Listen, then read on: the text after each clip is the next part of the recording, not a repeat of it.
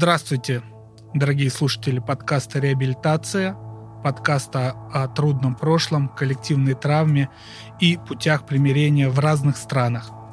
Меня зовут Сергей Простаков, я веду этот подкаст, и сегодня моим гостем стал мой друг, товарищ, единомышленник, в чем-то кумир и наверняка наставник Сергей Карпов, фотограф, многолетний руководитель отдела спецпроектов на сайте «Такие дела», документальный фотограф и руководитель э, проекта «Поле», который исследует наше настоящее. Привет, Сергей. Привет.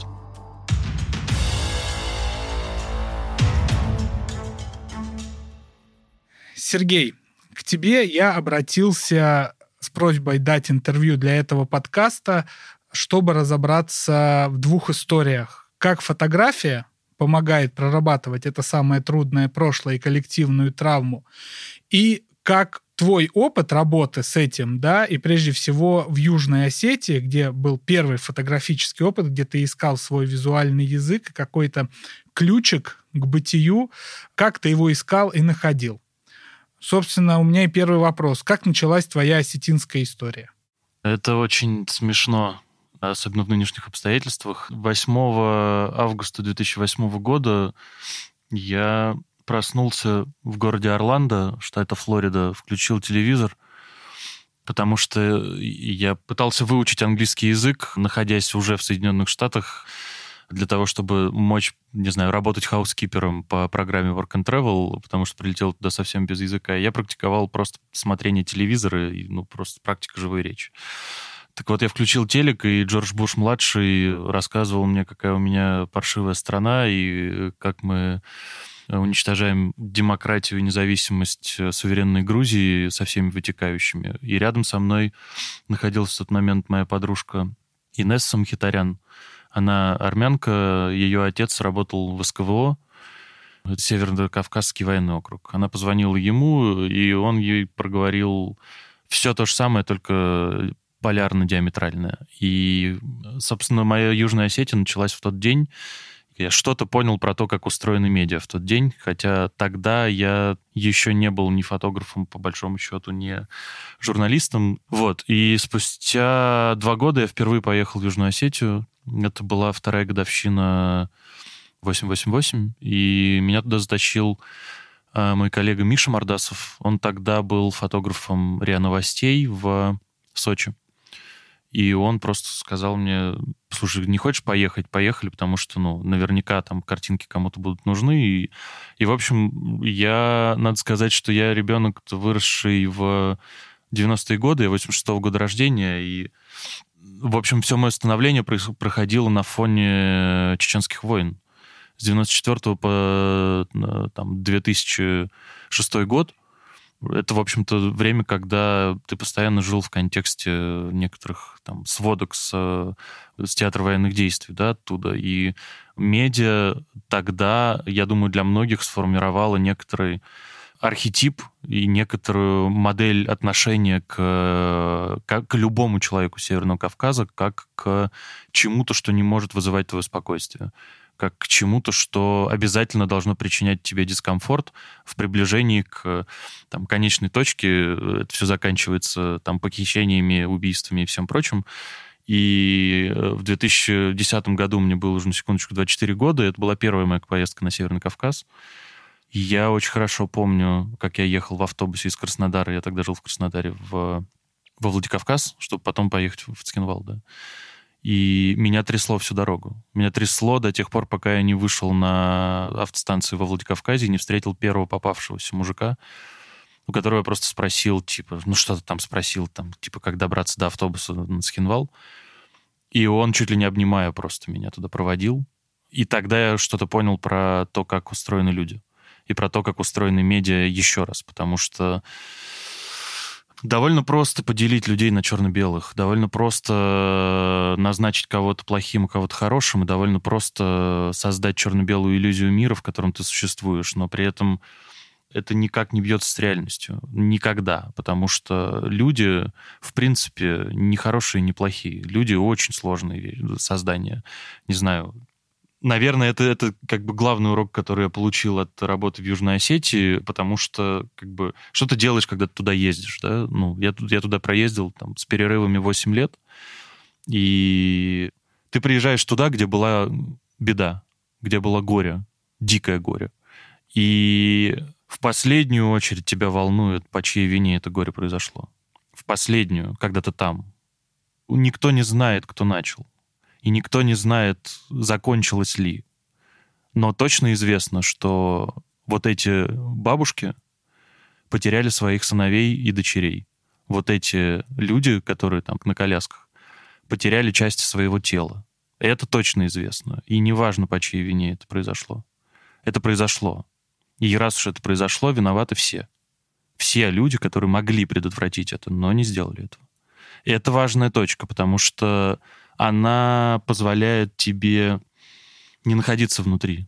Я имею в виду внутри вот этого бинарного мира хороший, плохие, свой, чужой. Нет там чужих людей. Чужих людей вообще нету. Иисус Христос нам рассказал, что их нету, чужих. Мы все братья и сестры. Сложно с этим не согласиться. Сереж, в одном из своих текстов, где ты скажем так, антологию своего творчества представлял, ты фотографию Рокского ущелья считаешь главной для понимания истории Южной Осетии, что она для тебя самая главная. Сейчас для меня такой особый эксперимент. Мы говорим про фотографии, записывая аудиальный контент, поэтому ссылочка на этот материал будет в описании, но я пишу. Это фотография действительно Рокского ущелья, и вот этот тот самый мужчина, который тебя подвозил впервые в Цхинвал, а, он там засвеченный в машине своей сидит, в «Жигулях» на фоне Рокского ущелья. Почему ты считаешь, что эта фотография выражает весь твой большой документальный проект о Южной Осетии? Это, это, же, тоже задача. Там, если к ремеслу фотографическому уходить, э, это, это задача, как выразить то, что ты как бы понимаешь, то, что ты чувствуешь на месте, через вот эту визуальную форму. И я, надо сказать, что первые несколько лет я просто катался туда как новостной журналист. Там сперва просто сам, потом там как фрилансер для всяких там иностранных, в частности, агентств, там Рейтер, Associated Press и прочее все. Потом от ТАССа я туда ездил, когда работал в ТАССе фотографом. И я просто занимался, ну, фиксацией, да, такой немножко ремесленной заводской фотографии, которая, впрочем, обязана быть и должна существовать, но тогда ну, это не было никаким высказыванием. В какой-то момент, там, спустя 4 года после того, как я туда впервые попал, я начал смотреть, просто пересматривать. Ну, это такая обычная фотографическая практика. Ты время от времени пересматриваешь архивы. И я пересмотрел архив, выяснил, что как бы Южная Осетия для меня стала странной точкой, таким контрапунктом, куда я постоянно приезжаю, при этом я туда не то чтобы стремлюсь, я не осознаю, что я там что-то делаю, да, ну, я просто туда приезжаю, и это вызывает во мне какие-то очень живые чувства и ощущения. И, в общем, вот спустя 4 года я поехал туда впервые как ну, осознанный документалист э, с тем, чтобы попробовать сделать некоторое высказывание на этот счет. Да? Никакое там не политическое высказывание, не активистское, а просто ну, какое-то там общегуманистическое высказывание о том, что, что такое вообще вооруженные действия, даже такие короткие, как они были в, в Южной Осетии. Хотя это, это большое преуменьшение на самом деле. В Южной Осетии в течение 25 лет партизанская война шла до 2008 года в 2008 году она прекратилась. Ну, как бы это факт. Там прекратили стрелять почти полностью в 2008 году. И, ну, ты приезжаешь к людям, и ты понимаешь, что помимо погибших людей погибли родственники. Я имею в виду, помимо тех людей, кто погиб, погибли они сами, те, кто рассказывают, потому что ну, война никогда не убивает одного. Никогда насильственная гибель не убивает одного. Она убивает веером всех, кто был рядом с ним и близок. Ну, они все поломанные, они все с этой травмой живут. И при всем при этом они нашли в себе силу быть и жить. В смысле, не просто быть, а жить. Жить, в смысле, деятельно жить. В какой-то момент я там на, на шестой год, наверное, да, когда я туда приезжал, я просто увидел, что люди перестали просто ждать, и они стали обустраивать дворы. Это, ну, прошло там 7-8 лет после восьмого года. То есть столько времени людям потребовалось, чтобы поверить в то, что там мир. Да? Ну, это, это важная точка.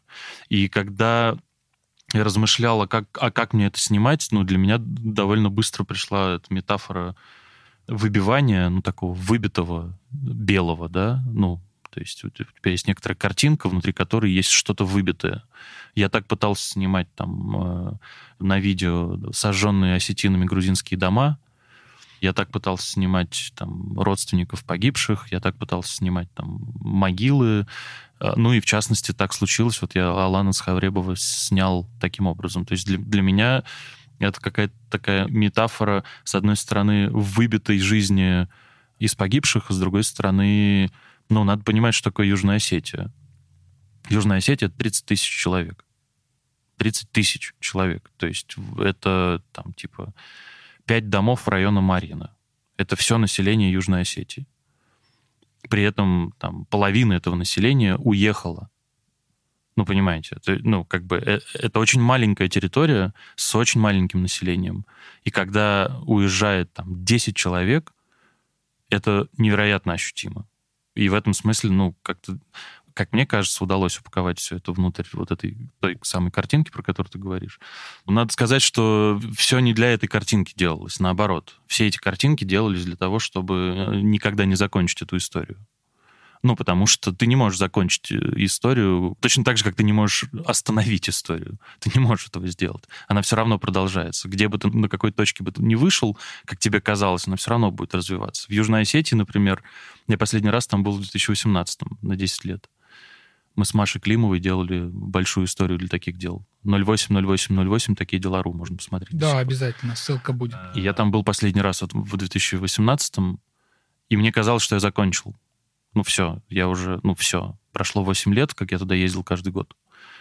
А в 2020 году Дурмишхан, которого мы снимали с э, Машей, а с ним мы знакомы были с 12 года, что ли.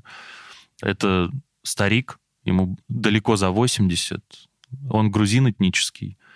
Вместе со своей женой Залиной, которая осетинка этническая, жили в грузинском анклавном селе Авневе на территории Южной Осетии.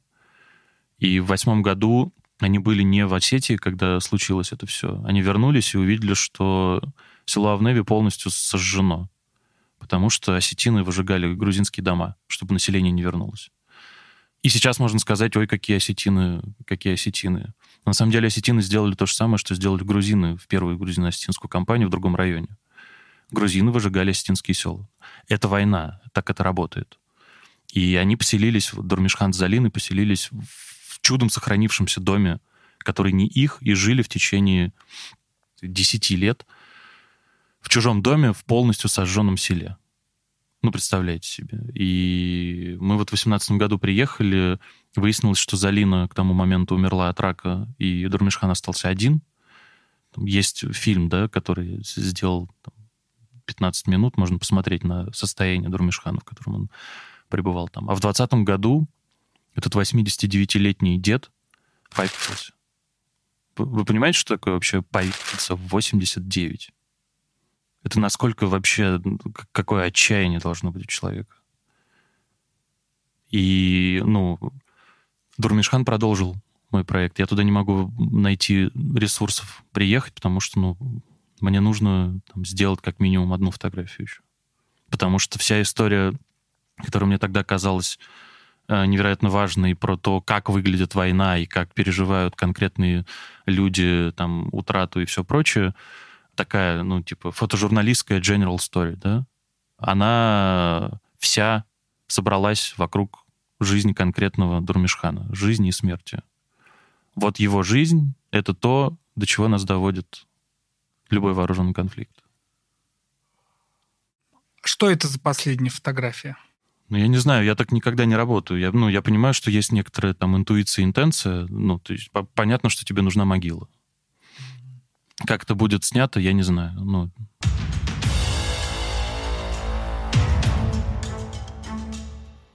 Ты бывал не только в Южной Осетии, доводилось тебе бывать и в Приднестровье. Скажи, а что такое жизнь вот в этих, скажем так, недопризнанных государствах на постсоветском пространстве? чем она отличается от жизни на остальном постсоветском пространстве. Есть у этого какой-то свой особый вайб. Это безвременье, это какая-то особая жизнь или это ад? Ну нет, это никакой не ад, потому что те люди, которые живут на таких территориях, на мой взгляд и по, по моим наблюдениям, люди, которые остались жить на этих территориях, в этих там, странах, да, квазигосударствах, как угодно их можно называть, это люди, которые остались для того, чтобы жить ради жизни, а не ради перемен, изменений и всего прочего. И, ну, в смысле, это, это люди, которые сами себя легализуют для того, чтобы жить не ради свершений, а для того, чтобы просто жить. И в этом смысле, с одной стороны, в этих регионах, ну вот там конкретно в Приднестровье и в Южной Осетии, как будто бы замерло все, а с другой стороны, они все живут в невероятной надежде. Надежде на, ну вот, в Приднестровье и в Южной Осетии на Россию. Потому что они живут там спокойно и в мире до тех пор, пока там Россия. Это факт. И к этому можно как угодно относиться, но для тех людей, которые там живут, эта реальность такова. Я не увидел там какого-то сильного эмоционального психологического упадка, ну, за исключением там ПТСР, понятно, который всегда в таких регионах, и за исключением экономического упадка. Но люди, люди везде хотят жить просто. Они не хотят выяснять проблемы. Нас э, социология учит тому, что человек, в общем-то, по отношению к другому человеку всегда пытается свою власть насадить. Но это не работает в таких регионах. Там люди просто хотят жить. Потому что когда ты переживаешь трагедию и горе такого масштаба, довольно сложно хотеть чего-то еще. Тебе просто хочется быть. И мне кажется, что разговор об этом ведется крайне мало. Вот об этом состоянии. Не о стремлении что-то там поменять, что-то нарушить, что-то разрушить, что-то насадить, что-то развивать, что-то там еще. Разговор про ординарность, про обыденность, про то, что Вообще-то жизнь состоит не из подвигов геройских и из принятия решений. У большинства людей жизнь состоит из ожидания. И это ожидание, оно ну, как будто бы для всех контрпродуктивно, и как будто бы оно не, не влечет в себе никакой ценности. Но у этих людей нет другой жизни. Жить для того, чтобы просто быть. Вот, вот, вот такая там модель поведения. Понятно, что там есть разные люди, там есть какие-то там образующиеся политические группы, в частности, есть там какие-то активисты, есть там э, э, ребята из некоммерческого сектора, которые пытаются там что-то все-таки развивать и делать. Но подавляющее большинство людей живет вот так. Можем ли мы их обвинять в этом?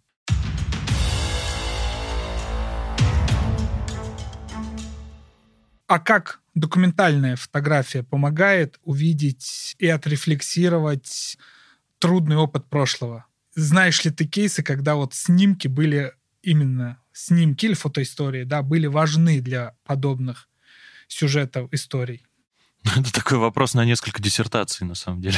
Честно признаться, я не знаю, как ответить на твой вопрос, потому что, ну, типа, знаем ли мы примеры, когда фотографии меняли там, отношение людей к происходящему? Ну, да, и все знают эти примеры. Какие? Я не знаю ну, там, горящая девочка во Вьетнаме, все знают этот пример э, фотографий из э, Освенцима, из Бухенвальда, э, которые появляются там в конце Второй мировой войны. Там женщина, вставляющая цветок в дуло автомата, Марка Рибу. Ну, мы, мы знаем эти фотографии. Португалия, да. Которые действительно серьезным образом влияли на восприятие тех или иных событий я должен быть здесь, ну, как бы откровенным. Последние несколько лет я планомерно пытаюсь перестать идентифицировать себя с э, журналистикой и с медиа.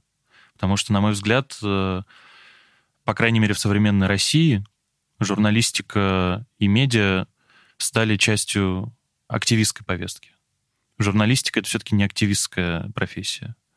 Журналистика — это довольно скрупулезно. Как человек, который занимается статистикой, вот примерно так должен как бы, заниматься журналист своей работой. И мы знаем, почему происходит та или иная инкарнация журналистики в России сегодня. Последние, там, не знаю, 10 лет. С одной стороны. С другой стороны, люди, которые давно занимаются медиа, прекрасно понимают, что помимо важнейшей функции информирования и добывания скрытых сведений, журналистикой часто пользуются. люди, которые занимаются политическими делами. Мы видели многожды это. Достаточно, не знаю, там послушать, почитать Юру Козыреву какого-нибудь, который рассказывает про арабские все эти революции и свой опыт работы в тайме в тот момент. Мы знаем, что когда ты оказываешься на передовой, ты можешь не переставать быть журналистом, но тебя ставят в ту или иную зависимую позицию просто по факту редактуры твоей работы, особенно фотографической. И в обстоятельствах, когда медиа перестает быть полностью независимыми, да, как, когда они начинают так или иначе занимать ту или иную позицию по отношению к чему-либо, это довольно сложный вопрос, этически сложный вопрос. Я для себя решил довольно давно, на самом деле поездка в Южную Осетию дала мне это решение. Меня не должно быть там, где стреляют. Это моя осознанная позиция много лет. Потому что я не способствую прекращению боевых действий, когда я снимаю стреляющего человека или человека с оружием. Потому что моими фотографиями могут пользоваться. Особенно в эпоху открытого интернета, когда твоими, ну, когда собственность, в общем, она довольно номинальна. А вот тут, тут интересный вопрос. А документальная правдивая фотография сама по себе может быть частью какой-либо пропаганды? Или это все зависит от, исключительно от интерпретации? Ну, об этом куча книг написано. Ну, почитайте Сьюзен Зонтак, почитайте Мариану Хирш, до того же Ролана Барта. Об этом написано куча книг. Естественно, ну, фотография, как и любое молчаливое произведение, я имею в виду, там, текст не молчалив. Текст довольно сложно в дискурсивную канву в какую-то вставить. Фотография очень просто вставляется, потому что в зависимости от кэпшена, от подписи под фотографией, она тотально меняет свой смысл. И, ну, вот и все. Ты ее можешь использовать так, как тебе захочется. Фотография без кэпшена? Если мы говорим про фотожурналистику, то ну, не существует фотожурналистики без кэпшена. Ну, потому что кэпшен — это необходимая дискурсивная граница, в которую ты помещаешь то, что ты увидел. Потому что без кэпшена или при изменении кэпшена изображенное на снимке может быть тотально другим. Так работает это. Ну, и, и это риски. Поэтому я и принял такое решение, да. То есть я убежден, что нам необходимо приезжать в места, где происходили конфликты, и завершились. Как угодно, но завершились. И говорить об опыте проживания вот этих завершившихся трагедий. Но для себя я сделал выбор в сторону вот этого там ординарного смещения, да, смещения ну, как бы к человеку, не к позиции, и не к лозунгу, и не к дулу, к человеку. Нет ничего важнее, чем человек любой, который находится где угодно.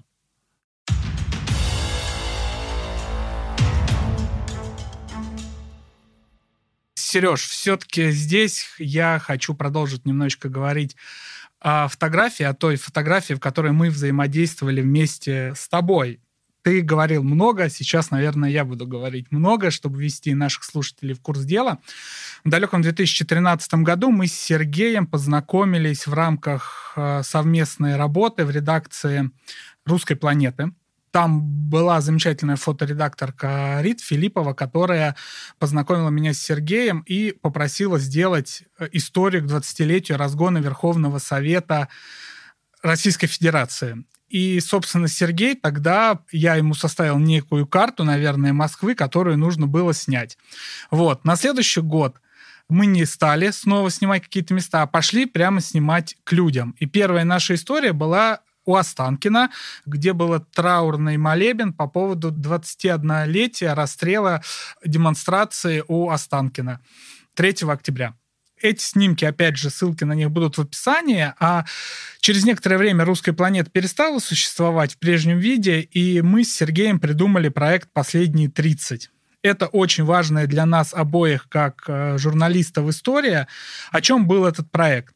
Этот проект был приурочен к апрельскому пленуму ЦК КПСС 1985 года, когда Михаил Горбачев объявил о начале перестройки. Пока не очень гласно, но процессы запустились. И мы взяли это как точку отсчета для того, чтобы понять, как была устроена постсоветская Россия. Да, вот есть перестройка, такой переходный период, а потом вот начались 90-е, 2000-е и далее десятые. И, конечно, тогда вот в 2015 году мы говорили о том, что вот был 84 год, такое внешнеполитическое напряжение, страна была закрыта, был апогей холодной войны, вот. И спустя 30 лет случилось что-то похожее. И вот как мы оказались в этой точке. И тогда мы придумали проект, в котором с очень разных оптик и при этом очень эпично мы освещали рассказывали историю постсоветской России. Это были 30 тем, в которых было три блока. Ученый писал небольшую статью научную о предмете. Ну, например, у нас был образование, или у нас были выборы, или у нас была большая тема ислам в России. У нас были выбраны герои для фотографий, участники событий, у которых мы брали интервью, а Сергей снимал их портреты на черном фоне, по 10 портретов, и журналист писал некое эссе тоже по теме. Этот проект мы делали э, в 2015 году, до конца его закончить не удалось, сейчас у нас 15 тем, потом он, у него было несколько реинкарнаций. И тем не менее, этот проект очень важный. Сейчас его уже трудно найти, потому что, кажется, и сайт его уже не работает. И мы еще пытались истории публиковать фотографически в других изданиях, но большинство из них на данный момент заблокировано. Вот, но мы постараемся в ссылках что-то найти. Сереж, спустя 7 лет уже страшно подумать, как ты оцениваешь тот опыт именно с точки зрения работы над новейшей историей России? Сложный вопрос.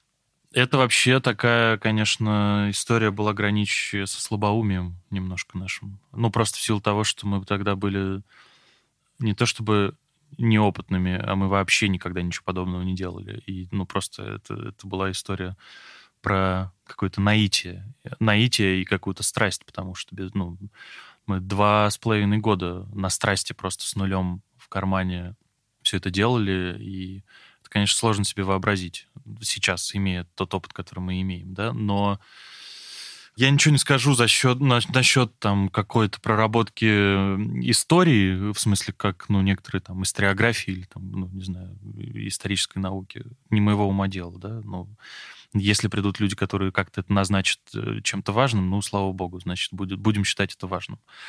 Но для меня эти два года работы, это, это конечно, такое погружение, осознание и принятие страны. И боюсь, что без проекта «Последние 30» моя жизнь была бы совершенно другой. А, не знаю, лучше или хуже. Это вопрос ну, тоже не ко мне. Но тот метод и та оптика, которая появилась в наших головах очень бессознательным путем в процессе работы над последними 30, вот эта способность находить между плитами залежавшиеся, ну, невероятно важное и ценное, это, это то, что на самом деле я продолжаю сейчас делать э, там, вместе со своими друзьями, коллегами в проекте «Поле». Просто уже ну, не про историю, а про исследование русской народной утопии современной. Ровно то же самое. Вообще довольно сложно себя найти где-то. Это вообще такой процесс, да, нахождения себя где-то. Вот проект «Последние 30» — это был как раз проект нахождения себя. И в физическом смысле тоже. Потому что ты помнишь, как я всегда стремился уехать из Москвы? Да, конечно. Чтобы, чтобы делать историю, чтобы, ну, снимать все. И это, это важный опыт. Ну, он, в смысле, для меня как для там, человека, для меня как для документалиста, для меня как для профессионала в, внутри какого-то там медиа-сообщества. И этот кейс задал ну, некоторый тип мышления, с которым я до сих пор живу. У нас в десятые годы внутри э, сообщества людей, которые так или иначе рассказывают истории, сложилось какое-то количество школ. Школа ленты, которая перекочевала в «Медузу». Иностранный агент, запрещенный в России. Школа русской планеты, которая перекочевала в медиазону «Иностранный агент». Школа, не знаю, батеньки, Ботинка закрылся в прошлом году. Который куда-то перекочевывает, ну, очевидно, по каким-то там разным медиа, да. Угу. И мне хочется надеяться на то, что это была наша персональная школа последних 30. Ну, я здесь с тобой не то чтобы поспорил, скорее бы расширил некий горизонт, и он довольно важный, мне, как мне кажется. Последние 30 — это такая важная штука все-таки, и она находится вот в этом большом тренде, который я очень люблю и рад, что я к нему отношусь. Что дискуссия о памяти, о памяти, о политике памяти, о коллективном опыте, о коллективной травме стали для российского интеллектуального сословия, да, интеллектуального класса уже в 2000-е окончательно стали общим местом, а то и раньше это все началось, там точно там перестройки и 90-е. 2000 это был скорее гуманитарный, именно интеллектуальный бум. Ну вот издательство «Новое литературное обозрение» или, например, «Новое издательство», название похоже, может быть, это как раз характерно, очень много публиковали важных книг на, на эти темы, и многие из них мы в предыдущем эпизоде называли. Но вот 2010-е стали временем публичной истории, да, когда истории занялись не профессионалы академические и даже не государство, хотя военно-историческое общество именно в 2010-е действовало активнее всего, но, тем не менее, появился огромный пласт публичной истории. И лента, уже тобой упомянута, ну, та старая, да, запустила вот эти вот лангриды, тогда это называлось спецпроектами, сверстанные тематические дни затмения, например, к 20-летию путча ГКЧП в 2011 году. И дальше пошло-поехало потихонечку. И уже, конечно, рассвет все-таки, на мой взгляд, пришелся на вторую половину, когда Юрий Дудь снял уже эти документалки об этом самом недавнем прошлом, которые действительно имели самый большой и огромный резонанс. Ну, в частности, «Колыма. Родина нашего страха» или огромный четырехчасовой, кажется, фильм про Беслан. И последние 30 я бы в этом смысле, конечно, бы выделял как э, не только как школу, но как и явление одного большого тренда, когда само общество началось проработкой этого самого коллективного опыта и травм. И на самом деле мы не знаем, как сложится наши сумрачные 2020 да, но очень бы хотелось прямо сейчас и в этом подкасте зафиксировать, что этот опыт бы хотелось бы не расплескать. Потому что этот опыт накопленный, его нужно сохранить, и он сумасшедший. Понадобятся уже найденные инструменты, найденные языки, найденные темы. Рано или поздно, я надеюсь, нашей стране, нашему обществу понадобится для дальнейшей вот рефлексии, для дальнейшей работы с нашим трудным, с нашим недавним трудным прошлым.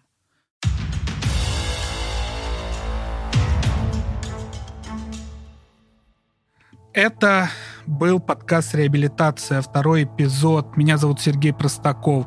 Я беседовал со своим другом, фотографом, документалистом Сергеем Карповым. Сергей, как тебе?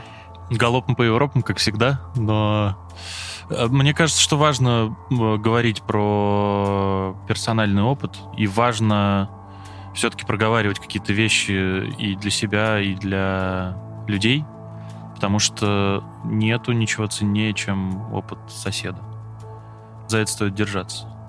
Я имею в виду в контексте коммуникации, да, нет ничего ценнее, чем опыт любого человека, с которым ты встречаешься. И в этом смысле, мне кажется, что было бы здорово продолжать говорить на эти темы, несмотря как бы на то, что нас э, окружает сегодня. Да, Сереж, я с тобой согласен. Именно поэтому этой весной 2022 года я делаю подкаст «Реабилитация». Завершить хочу традиционным, моими любимыми словами из пророка Иеремия. «Разве упав не встают, и, совратившись с дороги, на нее не возвращаются? Всего вам доброго. До свидания». Пока.